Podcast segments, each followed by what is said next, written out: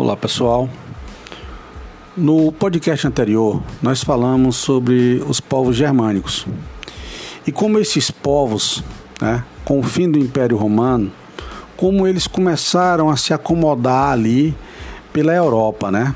Não digo acomodar, eles começaram a se estabelecer no território europeu, ok?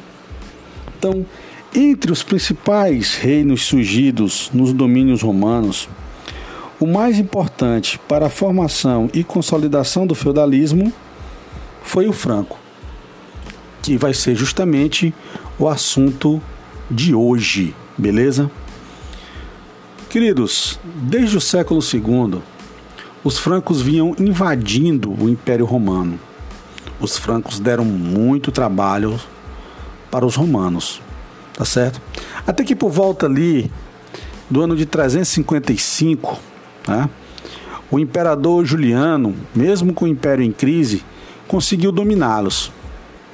E de certa forma fez um acerto ali com eles, né? Permitiu que eles habitassem né, uma região chamada de Gália, né, o norte da Gália, região que hoje faz parte ali do território da Bélgica, norte da França, Alemanha, parte da Itália, beleza? E não por coincidência, né? Os francos vão dar origem à França e também à Alemanha, né? A origem desses dois países está ligada ao aos francos. Belezinha? Outra curiosidade que eu queria falar aqui para vocês é justamente isso. Os meninos devem estar mais familiarizados, não que as meninas também não saibam, mas a título de curiosidade, a título de curiosidade é, você já se perguntou por que, que o símbolo da seleção francesa é um galo? Né? Bom, pessoal, aquele galozinho ali na, na, no símbolo da seleção francesa, né, no brasão da seleção francesa, ele recorda as origens gaulesas da nação, justamente por conta dos francos terem habitado a, a Galha. Beleza? Então, essa, esse foi o nosso primeiro fato curioso de hoje. Ok, meus queridos? Bom, voltando aqui para o nosso assunto, pessoal, é, pouco se sabe sobre os francos, assim como os outros povos bárbaros. Né? No entanto, eu vou chamar o primeiro personagem aqui da nossa história, que vai ser Meroveu. Por que Meroveu? Porque a primeira dinastia né, que vai reunir ali os reinos francos é justamente a dinastia merovingia, ok? Meroveu foi um herói franco que lutou contra os hunos de Átila, tá certo? Os hunos eram povos bárbaros também, né? A gente até comentou no, podcast passado, ok? Mas foi Meroveu, professor, que iniciou essa dinastia? É, na realidade não, né? Foi em homenagem a ele. Mas quem de fato iniciou essa dinastia foi o neto dele, Clovis, filho de Quilderico ou Childerico I, tá certo? Que era filho de Meroveu. Né? É, existiam várias tribos francas e Clovis fazia parte de uma dessas tribos, que eram os Sálios. E os Sálios o elegeram como rei, tá certo? Em 481. Beleza? Então, com Clovis nós temos início aí a dinastia Merovingia. Com a dinastia Merovingia e sobretudo aí sobre o reinado de Clovis, nós vamos ter uma, uma série de conquistas militares. Né? Clovis vai derrotar Siagrio, né? É, que era o último mestre dos soldados da Galha. O outro grupo de, de, de francos, que eram os ripuários, beleza? Em 507, é, Clovis vai conseguir tomar ali a região da Aquitânia, dos visigodos, empurrando de definitivamente ali para a Península Ibérica, né? Hoje Portugal e Espanha, beleza? Mas um fato, pessoal, marcante do reinado de Clovis foi justamente a conversão de Clovis à fé, à fé católica, né? Muito influenciado por sua esposa, por sua esposa Clotilde da Borgonha, Clovis se converteu à fé católica e isso foi um fato muito importante, né? Por quê, pessoal? Porque, veja bem, grande parte da região conquistada por Clovis né, era de povos já convertidos ao cristianismo. E isso o ajudou. Né? A conversão de Clovis o ajudou nesse, nesse processo. Belezinha? Dê uma olhada lá no material que eu enviei e você vai ver lá a imagem de, de Clovis. Ok, meus queridos? Bom, pessoal, só que o reinado de Clovis tem, tem seu fim em 511, né? E o que é que nós podemos ressaltar de característica aí do, do, do reinado de Clovis? Justamente essa bem-sucedida aliança entre Clovis e a igreja e a igreja católica, né? Isso fez com que o poder de Clovis fosse legitimado, né? E ele tivesse autoridade para governar os povos conquistados. OK? Queridos, após a morte de Clovis, né, os seus filhos continuaram com com a mesma característica do pai, né? Conquistas territoriais, inclusive chegando ali a, a, dominar o reino da Burgúndia, que era outro povo, que era outro povo bárbaro, né? E a Germânia, né? A região da Germânia, ok? No entanto, pessoal, durante a dinastia Merovingia, nós precisamos, como tinha falado anteriormente, né? Nós precisamos ressaltar justamente o processo de feudalização da da Europa. Né? Aqui vou pontuar para vocês o primeiro, né, é, é, a primeira questão, que é justamente a ruralização da economia, né? E o segundo ponto que eu quero destacar é justamente a distribuição de, de terras, né? A divisão dos reinos francos, ok? Então, assim, 60 anos após a morte de Clovis, né, lá por volta do ano 570, ok? Basicamente o reino de Clovis estava dividido em três reinos: a Neustria, Austrásia e Borgônia, certo? É, e isso já dentro daquele processo de divisão, né, que, tava, que já estava acontecendo com os descendentes de de Clovis. Por que isso? Primeiro, né? Nós estamos falando de uma dinastia, não de um estado imperial. Primeiro que não tinha nem não havia nem mais a noção de estado, muito menos de bem público. Então, essas terras provenientes de, de conquistas, elas eram distribuídas entre o clero e a nobreza. Olha aí, ó, outra característica. Falamos de ruralização da economia, falamos da falta, da, da perdão, da ausência de Estado, né? E falamos agora da distribuição constante das terras conquistadas entre clero e nobreza. Beleza? Reparem que essas tendências elas vão se aprofundando cada vez mais. Por isso que nós falamos de formação e lá na frente consolidação do, do feudalismo, beleza? Mas, queridos, queria chamar a atenção de vocês para um período entre 650 e 750. Meus amados, a principal função do rei né, era chefiar os seus exércitos, né? Tá na frente ali dos seus exércitos, chamando, né? Porque nesse momento as guerras também eram constantes. Reparem que nós falamos de tribos conquistando, ou, perdão, de, de grupos conquistando outros grupos, de reinos derrubando outros reinos. Então a movimentação militar nesse momento de guerras, de conflitos era muito grande. Né? Como eu disse, a principal função do rei era justamente chefiar o seu exército. Né? Mas durante esse período que eu vou, vou, vou reforçar aqui para vocês, 650 e 750, né? esse período ficou conhecido como o período dos reis indolentes.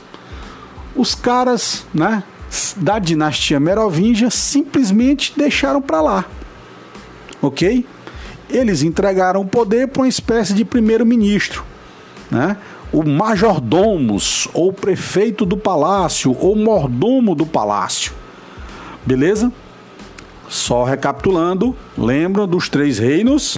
Neustria, Austrásia e Borgônia. No material coloquei uma representação lá para vocês, dá uma olhadinha, não esquece. Beleza? Então, vou focar num cidadão aqui, o nome dele, Pepino de Eristal. Pepino de Eristal era o majordomos da Austrásia, tá certo? E através de Pepino de Eristal, né, a Austrásia vai conquistar os outros dois reinos. Beleza? Vai conquistar Neustria e a Borgônia. Isso dando muito prestígio para a figura do majordomos, beleza? Pepino de Aristal vai morrer e o poder vai passar para o filho dele, Carlos Martel. Né? Carlos Martel vai vencer outras batalhas também, né? Vai vencer e a principal delas, 732, a batalha de Poitiers, que impediu o avanço, né, árabe, o avanço do Islã para para a região da dos francos, beleza? Bom, pessoal, Carlos Martel vai reforçar né, o poder da figura do majordomos e vai passar novamente o poder para o seu filho, Pipino, o breve. Esse cara é que eu queria chamar a atenção aqui de, de vocês, né? Porque Pipino breve? Pipino breve, ele vai destronar, derrotar o último rei merovingio, Childerico III. Beleza? E aí nós vamos ter o fim da dinastia merovingia. Belezinha? Show de bola. Certo? Bom, queridos, continuando aqui o nosso assunto. Professor, Pepino Breve fez tudo isso sozinho? Bom, militarmente sim. Contudo, ele contou com o apoio do Papa Estevão II. Lembrem-se, lembrem-se, lembrem-se.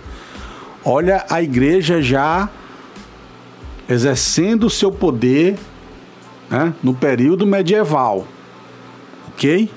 Então, o Papa, né, para fortalecer o seu poder, ele precisava estar ligado a uma figura forte.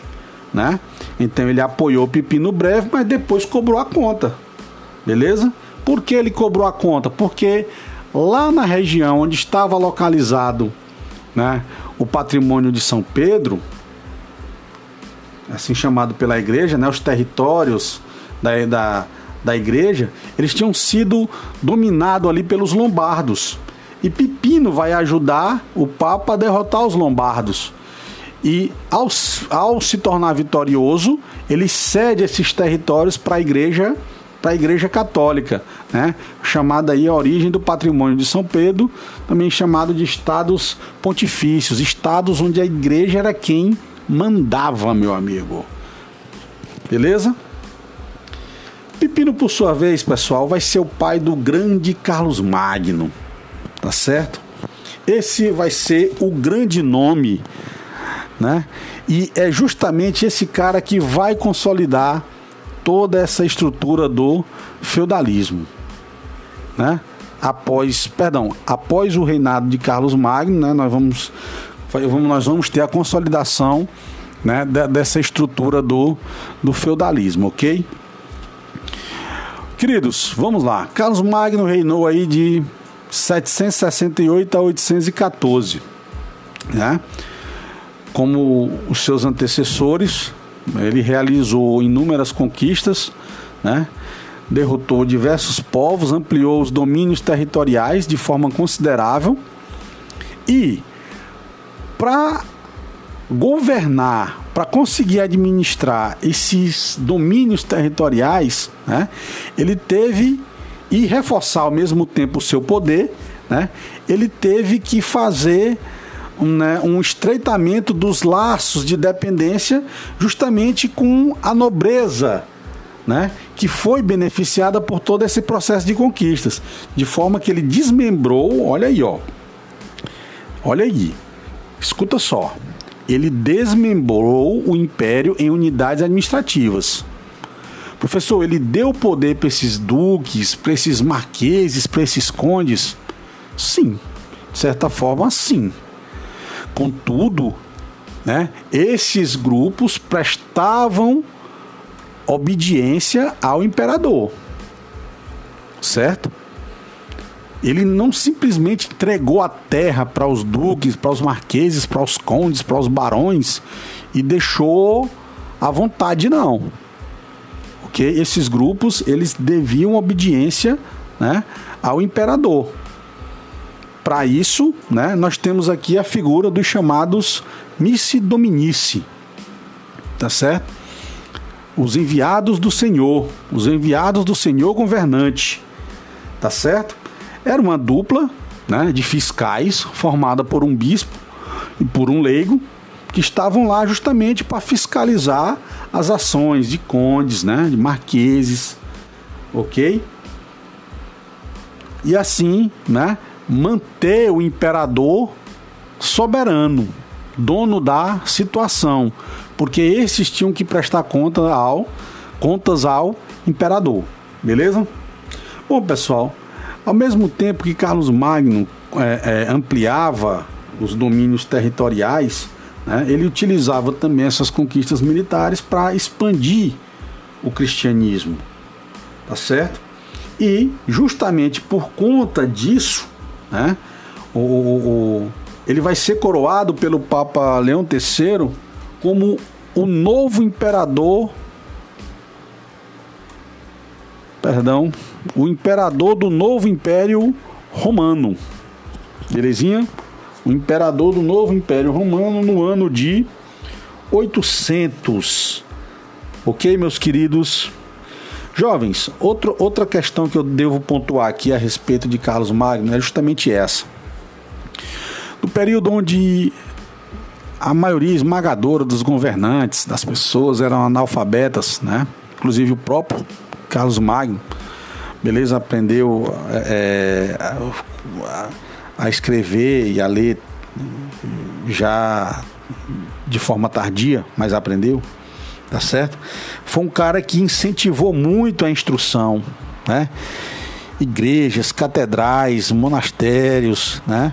Tudo isso servia para, né? É, é, serviam como escolas, tá certo? Lá né, nessas escolas eram, era ensinado gramática, retórica, dialética, aritmética, geometria, música, beleza? É, nós vamos também ter a, a valorização aí da, da ação dos monges copistas, no sentido de preservar diversas obras da antiguidade né, greco-romana, porque monges copistas, porque eles copiavam, eles reproduziam, né? Lembre-se, a imprensa só vai surgir muito tempo depois, a máquina de imprimir. Então, essas obras, elas foram, elas continuaram vivas pelas mãos, né, desses monges, tá certo? Por isso que também a, a, a Igreja Católica vai ser a grande detentora do, do conhecimento, tá certo? Por quê? Porque todas essas obras elas vão ficar restritas nesses, nesses locais ok? Então, a toda essa efervescência cultural, né? A toda essa valorização da arte, da instrução, do conhecimento, esse período também ficou conhecido como Renascimento Carolíngio. Tudo bem, meus queridos? Bom, pessoal, já vamos agora para a nossa parte final, né? Depois da morte de Carlos Magno em 814, assumiu o filho dele, Luís, o, o Piedoso, né? É, Luiz governou de 814 a, 841, tá certo? É, foi muito complicada a, a, a, esse período que Luiz passou no Império, né, como governante, porque é, ele enfrentou rebeliões, enfrentou guerras civis, questões familiares, tirava um filho para botar outro, primeiro casamento, segundo casamento, enfim, foi muito complicado né, o, o, o reinado de Luís ou Piedoso. Tanto é que é, depois da sua morte, né, o, os domínios de Carlos Magno, que foram conquistas de Carlos Magno, eles foram divididos entre seus três filhos: Carlos o Calvo, Lotário e Luís o Germânico. Tá certo? É, e é justamente nos domínios de Carlos o Calvo, né, que alguns consideram como o primeiro rei da França, é, na literatura também consideram Clovis o primeiro rei, mas enfim, como eu disse para vocês, aqui já é, é, é, me reportando a origem da, da França, tá certo? Oficialmente, a origem da França está ligada a um cidadão chamado Hugo Capeto, né, dinastia Capetinja, mas isso vai ficar para um outro, um outro momento, tá? Então, meus queridos, vamos lá para as considerações finais, né? Bom, a partir, a partir daí, né? A partir dessa divisão no Tratado de Verdun de 843, pessoal, nós vamos ter um amplo processo de descentralização política, sobretudo na parte francesa, né? Sobretudo na, na onde Carlos o Calvo, é, é, a parte que foi destinada a Carlos o Calvo. Né? Houve uma descentralização política, tanto é que quando a gente fala de feudalismo, na França a gente diz que o feudalismo lá foi chamado feudalismo raiz, né? Tá certo? No, no, no, no sentido, no verdadeiro sentido da palavra, ok? É, a solidificação da vassalagem, beleza? Aqui vocês lembram né, da relação de suzerania e, e vassalagem. O suzerano, aquele que doa o benefício. O vassalo, aquele que recebe o benefício em troca de lealdade, tá certo?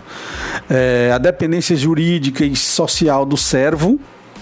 Beleza? Aqui nós vamos ter de fato a consolidação da figura do servo, porque nós tínhamos outras figuras ok? Mas todo mundo agora vai ser transformado em servo, né? Fora o servo, nós tínhamos os, os o vilão, né? Beleza? Nós vamos ter também o fortalecimento da nobreza militar. Beleza, meus queridos? Por quê? Porque ainda faltava ou faltavam as últimas invasões bárbaras ali no século IX, beleza? Que foram a dos vikings e magiares, beleza? Queridos, no próximo podcast vou trabalhar em altas pinceladas com vocês, né? As contradições do feudalismo, renascimento urbano e comercial. Valeu, um grande abraço.